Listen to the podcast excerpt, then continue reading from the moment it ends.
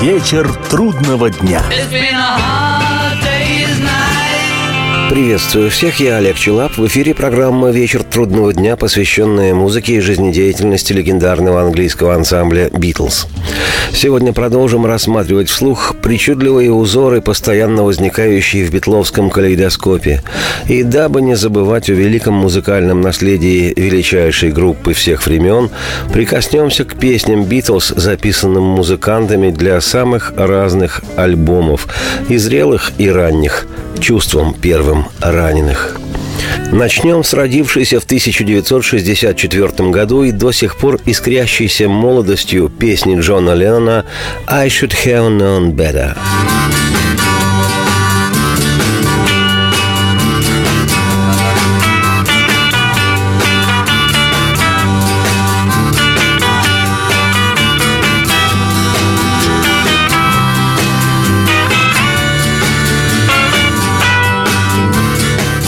Записанная для альбома «Hard Day's Night» «Вечер трудного дня», а также прозвучавшая в одноименном фильме с участием Битлз, песня «I should have known better» название можно перевести «Мне следовало бы быть умнее» или «Мне следовало бы знать больше».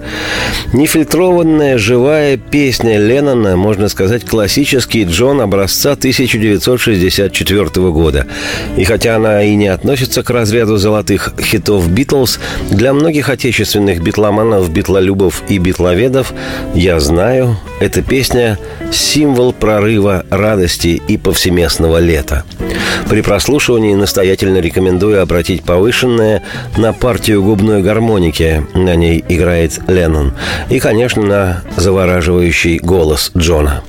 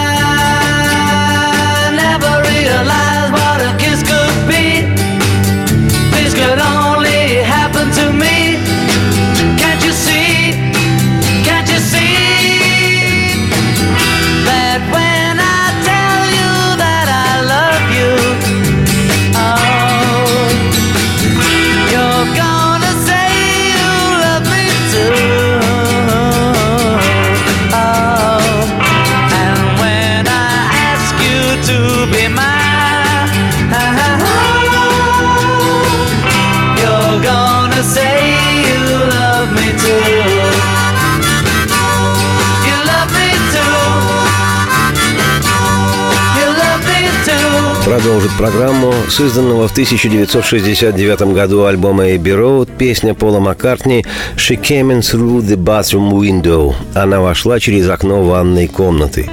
Вещь эта стала составной частью того попури, которое Пол, вопреки желанию своего основного партнера в «Битлз» Джона Леннона, при поддержке музыкального продюсера группы Джорджа Мартина предложил записать на второй стороне винилового издания пластинки.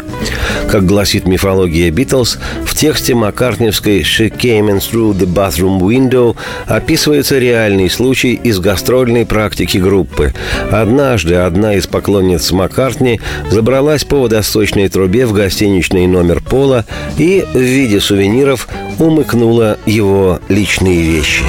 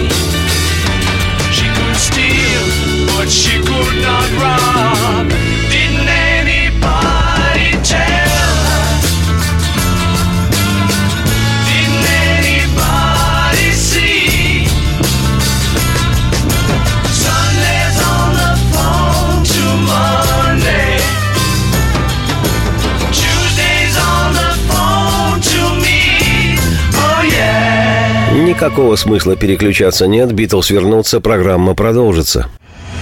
Здравствуйте, меня зовут Дмитрий Соколов-Митрич, я репортер. У меня очень важная работа. Я рассказываю хорошим людям истории про хороших людей. Мы все хотим менять мир к лучшему, но не все понимаем, что начать можно с себя и прямо сейчас. Я хочу познакомить вас с теми, кто однажды проснулся и решил начать жить по-другому. Программа «Шоссе энтузиастов» о людях, которые не побоялись изменить свою жизнь. Слушайте в пятницу в 21.00 по московскому времени. Вечер трудного дня.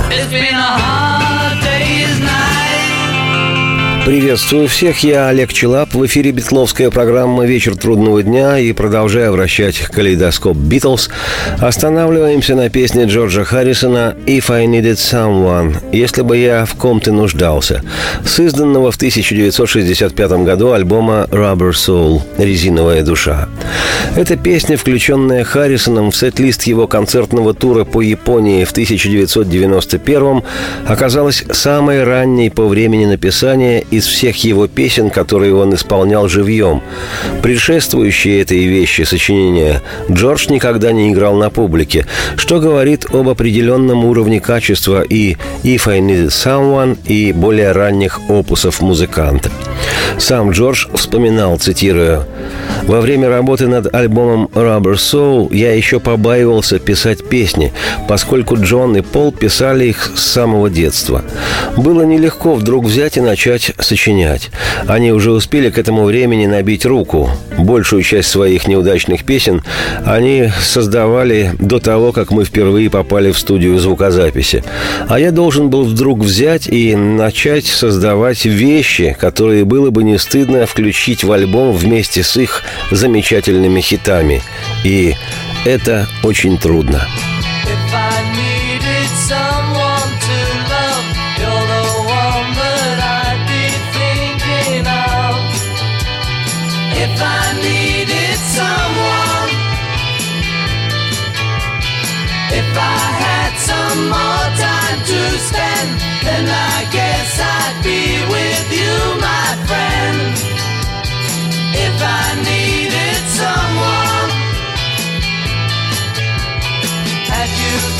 Some other day, then it might not have been like this. But you see now I'm too much in love. Carve your number on my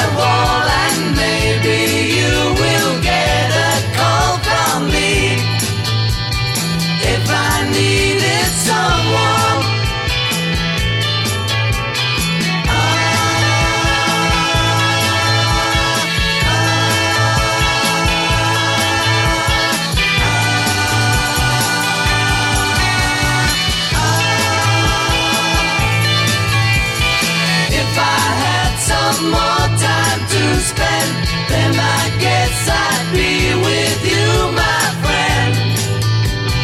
If I needed someone,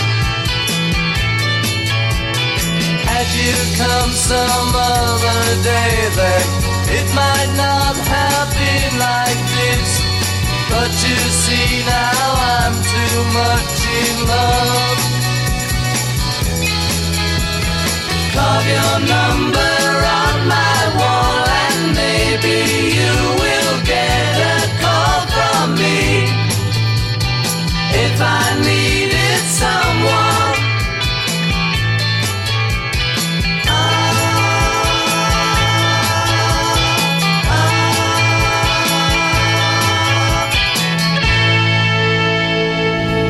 Продолжу программу повествованием об игриво-пародийном номере Пола Маккартни. Это с вышедшего в свет в ноябре 1968-го двойного белого альбома «Битлз» песня Пола «Рокки Ракун», что переводится как «Рокки по прозвищу Енот».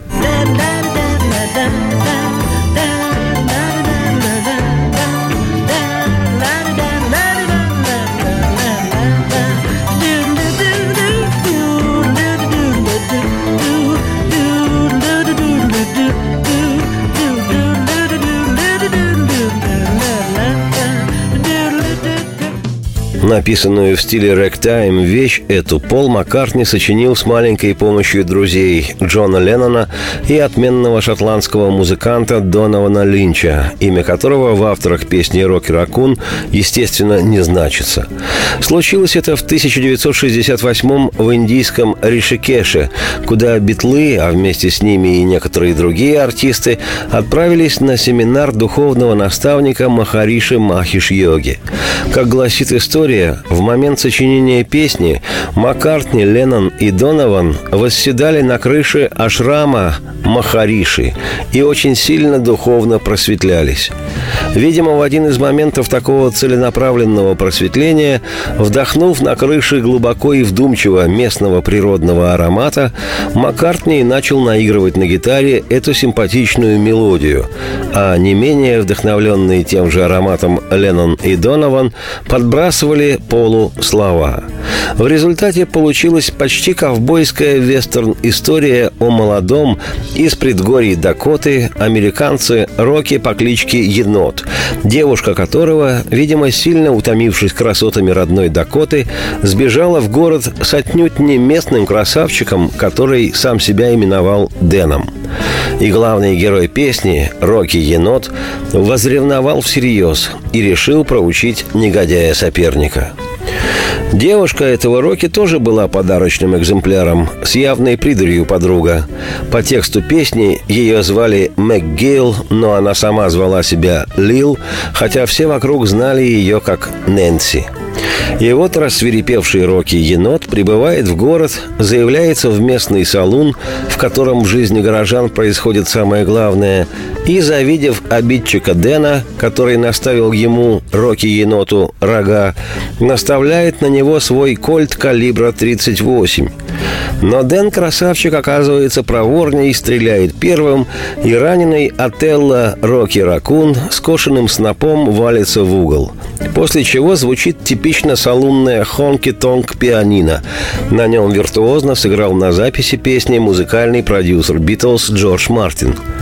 Ну а потом к Рокки Ракуну, еноту, был вызван добрый доктор, от которого откровенно разило джином – но Рокки, рванув ковбойскую рубаху на ковбойской же груди, сказал Эскулапу, что, мол, «Док, я должен как можно быстрее встать на ноги». И в последней строфе, как в американском фильме с классическим хэппи-эндом, Рокки не без помощи Библии все ж остается скорее жив.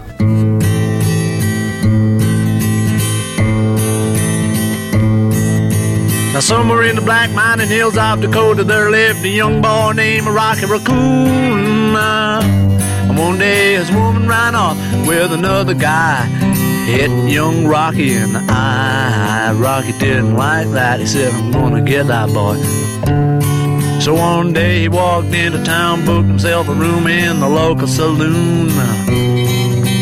Rocky Raccoon checked into his room to find Gideon's Bible. Rocky had come equipped with a gun to shoot off the legs of his rival. His rival, it seems, had broken his dreams by stealing the girl of his fancy. McGill, and she called herself Lil. But everyone knew her as Nancy. Now she and her man, who called himself Dan, were in the next room at the hoedown. A Rocky burst in He said, Danny boy, this is a showdown. But Daniel was hot. He drew fast and shot. And Rocky collapsed in the corner.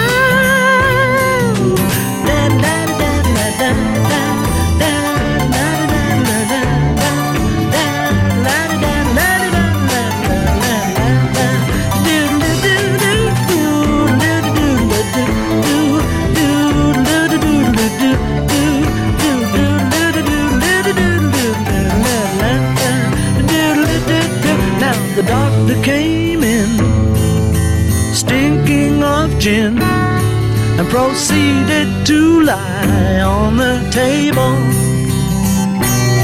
He said, Rocky, you met your match. And Rocky said, Doc, it's only a scratch. And I'll be better, I'll be better, Doc, as soon as I am able. And now Rocky Raccoon, he fell back in his room, only to find Gideon's Bible. Checked out, and he left it no doubt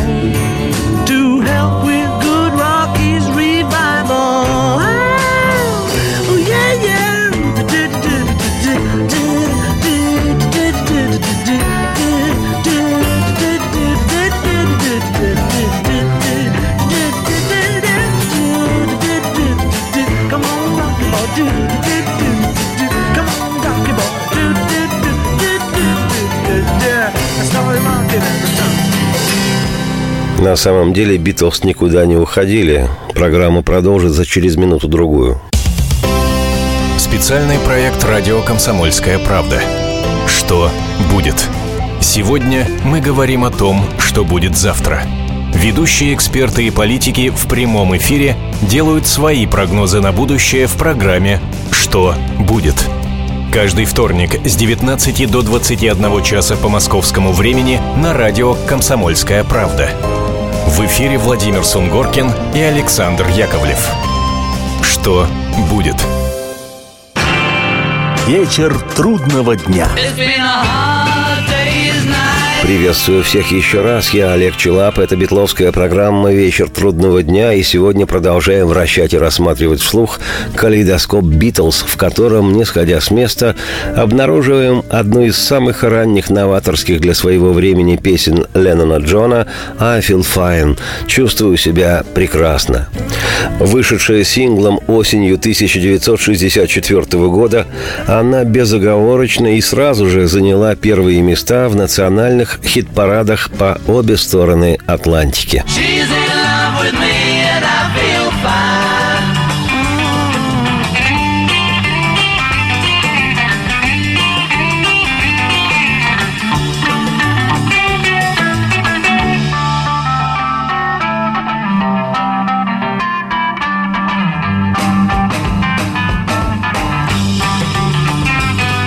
Вот что о песне «I Feel Fine» рассказывал ее автор Леннон Джон, цитирую.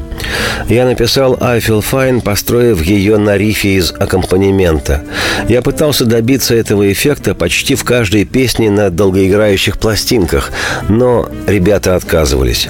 Я сказал им, что написал вещь специально для этого рифа. Мне ответили «Да? Иди куда подальше» зная, что альбом «Beatles for Sale», который мы записывали в то время, почти готов. Но однажды, придя утром в студию, я сказал Ринга, я сочинил вещь, но она, кажется, паршивая. Мы попробовали ее вместе с рифом, и она звучала как настоящий хит. В этом виде мы ее и записали.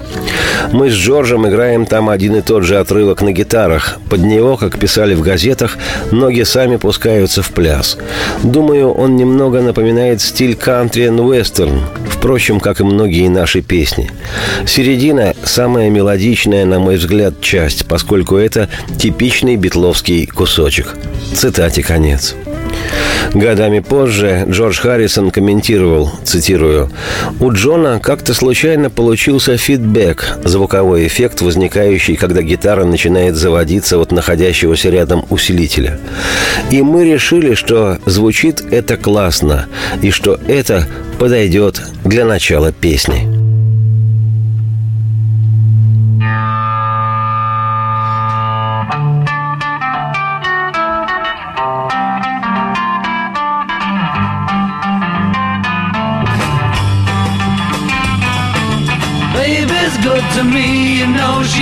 Happy as can be, you know she said so.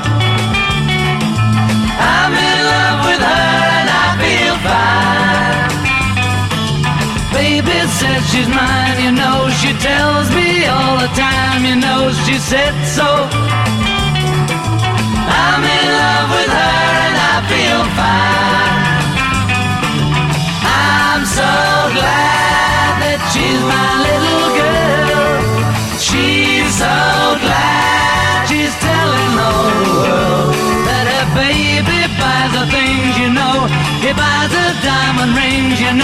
She said so. She's in love with me and I feel fine.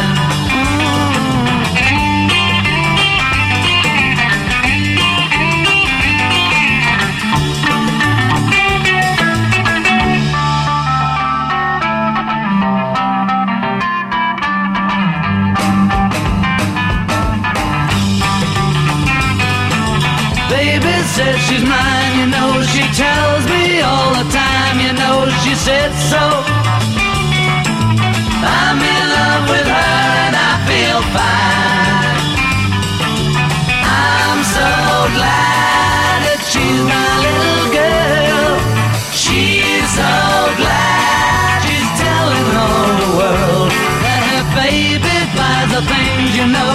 He buys her diamond rings, you know. She said so. She's in love with me and I feel fine. She's in love with me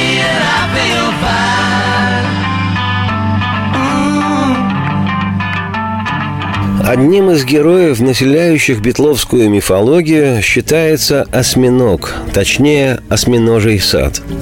Вообще-то, одним из вариантов осьминожьего сада является такой парковый ансамбль, где не то чтобы обосновались осьминоги, но от центральной клумбы разбегаются дорожки на восемь сторон.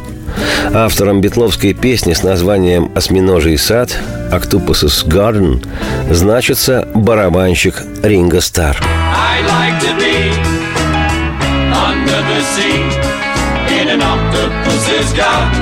In the shade. «Octopus's Garden» является второй самостоятельной песней, которую Ринго сочинил в «Битлз». Она была написана на Сардинии. Как гласит история, 22 августа 1968 года Ринго из-за напряженных отношений в группе временно покинул сессии записи белого альбома и вместе с семьей отправился в круиз, вернувшись на Эбби-Роуд только 5 сентября. Вот что вспоминал об этом сам барабанщик Битлз, цитирую. Я написал «Octopus's Garden» на Сардинии. Актер Питер Селлерс, мой друг, предоставил нам свою яхту, и мы уплыли в море на целый день.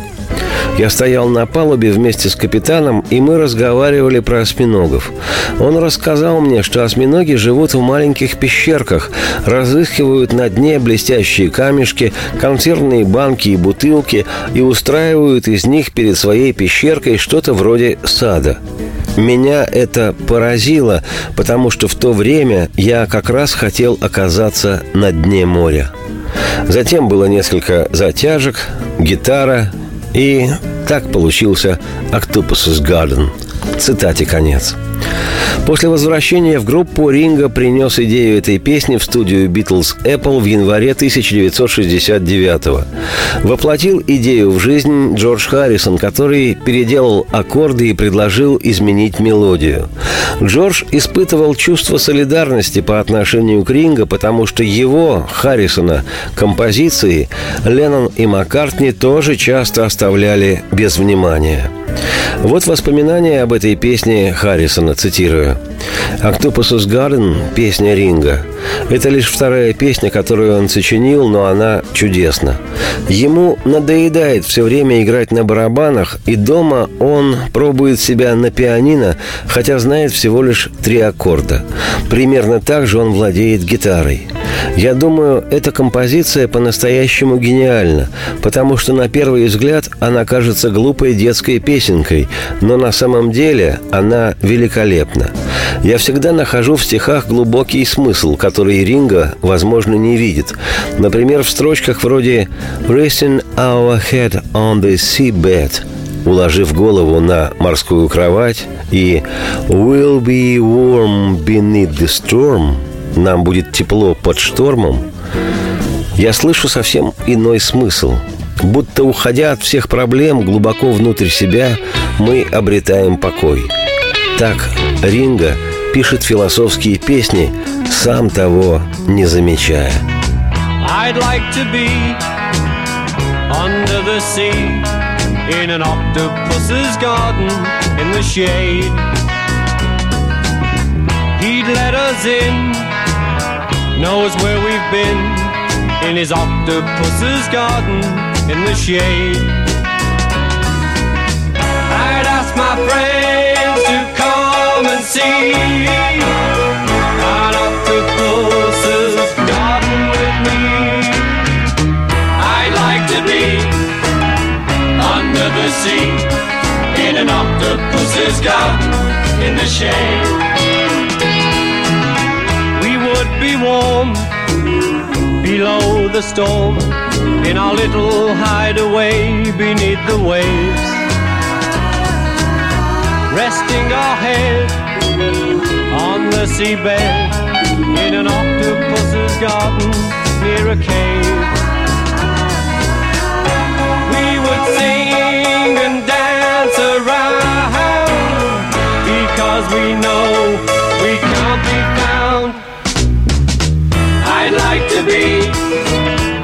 under the sea in an octopus's garden in the shade.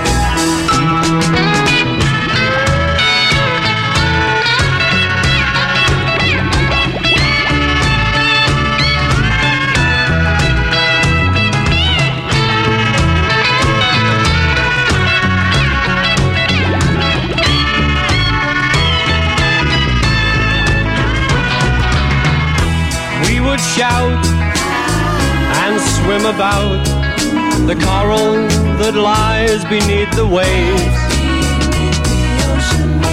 Oh, what joy for every girl and boy, knowing they're happy and they're safe. We would be so happy, you and me. No one there to tell us what to do. I'd like to be the sea in an octopus's garden with you. In an octopus's garden with you. In an octopus's garden with you. Никакого смысла переключаться нет, программа продолжится. Точно. Меня зовут Леонид Захаров. Я не повар и не ресторатор, я простой журналист, который очень любит готовить. И еще я чрезвычайно любознателен, постоянно ищу новые рецепты и каждые выходные стараюсь порадовать семью и друзей чем-нибудь необычным. Да, у меня не все получается, но уж если что-то получилось, можете не сомневаться, я не упущу случая об этом рассказать в программе «Отчаянный домохозяин» на радио «Комсомольская правда».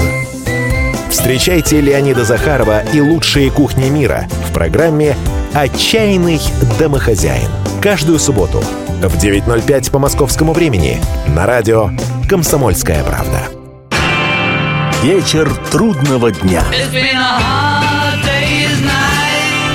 Еще раз приветствую всех, я Олег Челап, это битловская программа «Вечер трудного дня», и сегодня вращаем калейдоскоп «Битлз» на тему самых разных песен группы. Сейчас коротенький номер «Wild Honey Pie» – пирог с диким медом, или в данном случае с медом диких пчел. Вещицу эту и песни это назвать сложно. Так, на 52 секунды причуда Пола Маккартни, который, если верить мифологии, экспериментировал в студии с инструментами и многоканальной аппаратурой, а в результате в одиночку записал этот обрывок. Позже сам Пол рассказывал, что вещица вряд ли попала бы на белый альбом, если бы не залюбилась сильно Патти Харрисон, тогдашней жене Джорджа, и невесте самого Пола, актрисе Джейн Эшер. Эти битловские женщины оценили музыкальную хохму Пола и упросили его разместить ее на белом альбоме.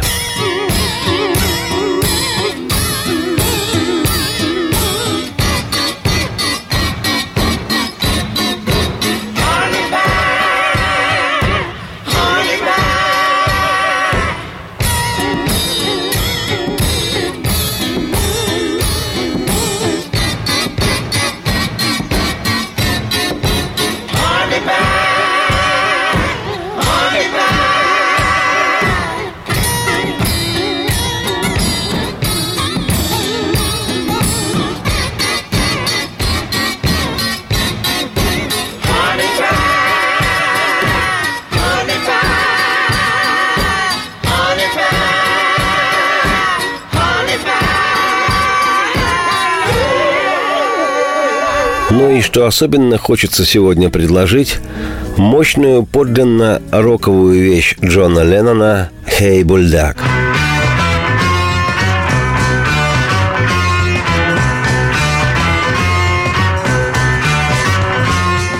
Песня «Hey, бульдак» «Эй, бульдог» вошла в битловский альбом «Yellow Submarine» «Желтая подводная лодка», изданный в январе 1969 Но еще раньше, в июле 1968 года, она прозвучала в полнометражном с рисованными битлами мультфильме «Yellow Submarine».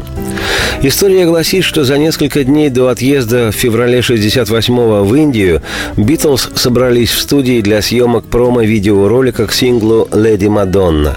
Но помимо этого музыканты решили записать какую-нибудь песню.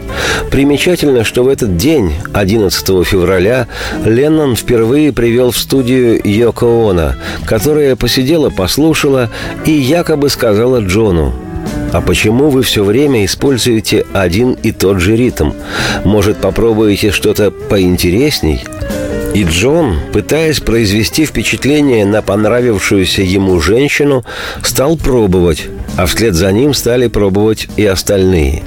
И на основе набросков Леннона прямо в студии была написана песня, которая первоначально называлась «Hey, Bullfrog», «Эй, лягушка-бык». Но во время записи песни Маккартни неожиданно для остальных стал имитировать собачий лай. Леннон подхватил этот выкрутас и на ходу изменил строчку, изначально звучавшую как «Хейль Бульфраг» на «Хей Бульдак» «Эй, бульдог», что в результате и стало названием песни. Поскольку текст вещи к сюжету привязан не был, такая замена лягушки-быка на бульдога не повлияла ровным счетом ни на что. Летописи гласят, что та сессия записи стала последней, когда каждый из битлов работал с полным энтузиазмом и в единой команде. Когда, вернувшись из Индии, музыканты в мае 68-го собрались в студии для записи двойного белого альбома, отношения в группе были уже полное не то, что в итоге повело к распаду «Битлз». Во время же записи песни «Хей Больдак» киношники снимали группу за работой в студии. Это был один из редчайших случаев, когда «Битлз» разрешили присутствовать посторонним в студии «Эбби Роуд». Сегодня в интернете можно найти отменный промо-клип песни «Хей Бульдак», который из отснятого в 1968 году материала был воссоздан уже в 1999. Рекомендую найти каждому, кто интересуется «Битлз». Ощущения просто фантастические и завораживающие. Настолько мощный магнетизм до сих пор исходит от этих четырех музыкантов. Надо просто набрать в Ютубе «Битлз Хей Бульдак» и восхищение обеспечено.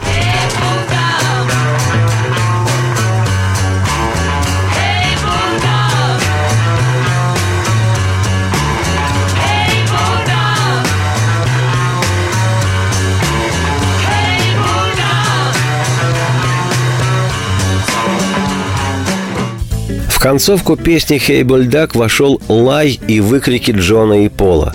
Обычно в финале записи многих песен битлы начинали дурачиться, произносить что-нибудь, не имеющее отношения к песне, или хохотать, но при чистовом монтаже конечного дубля все это вырезалось.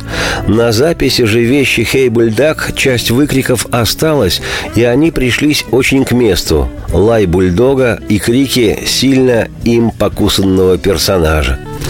В середине 90-х Маккартни с симпатией отзывался о Хей Бульдак, впрочем, как всегда, обронив ненароком вскользь, что он и здесь помог Леннону, цитирую.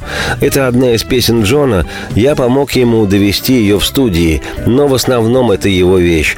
Там еще в конце небольшая перепалка между нами, мы слегка поваляли дурака».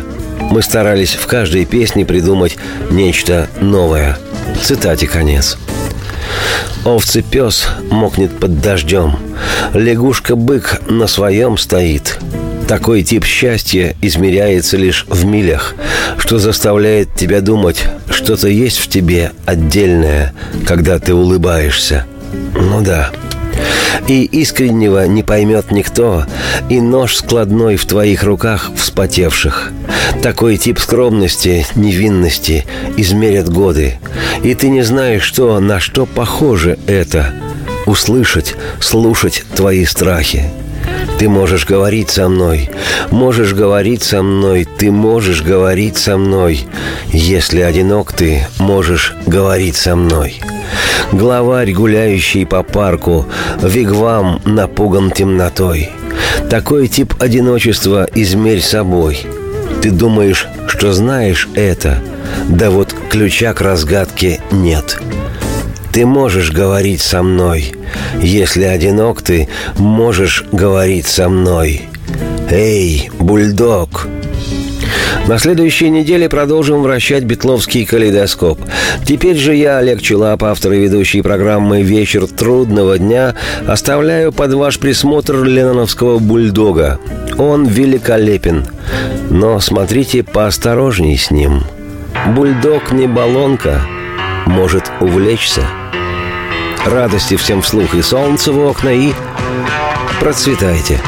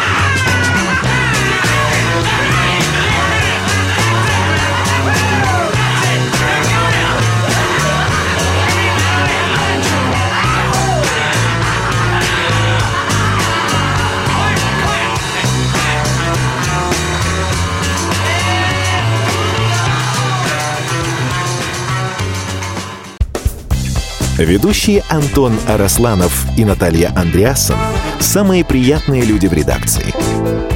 Они настолько располагают к себе, что им не отказывают в интервью даже те, кто принципиально не общается с прессой. Слушайте программу «Культурные люди» на радио «Комсомольская правда». По понедельникам и средам в 21.05, а в пятницу в 22.05. Не пропустите, а то некультурно как-то.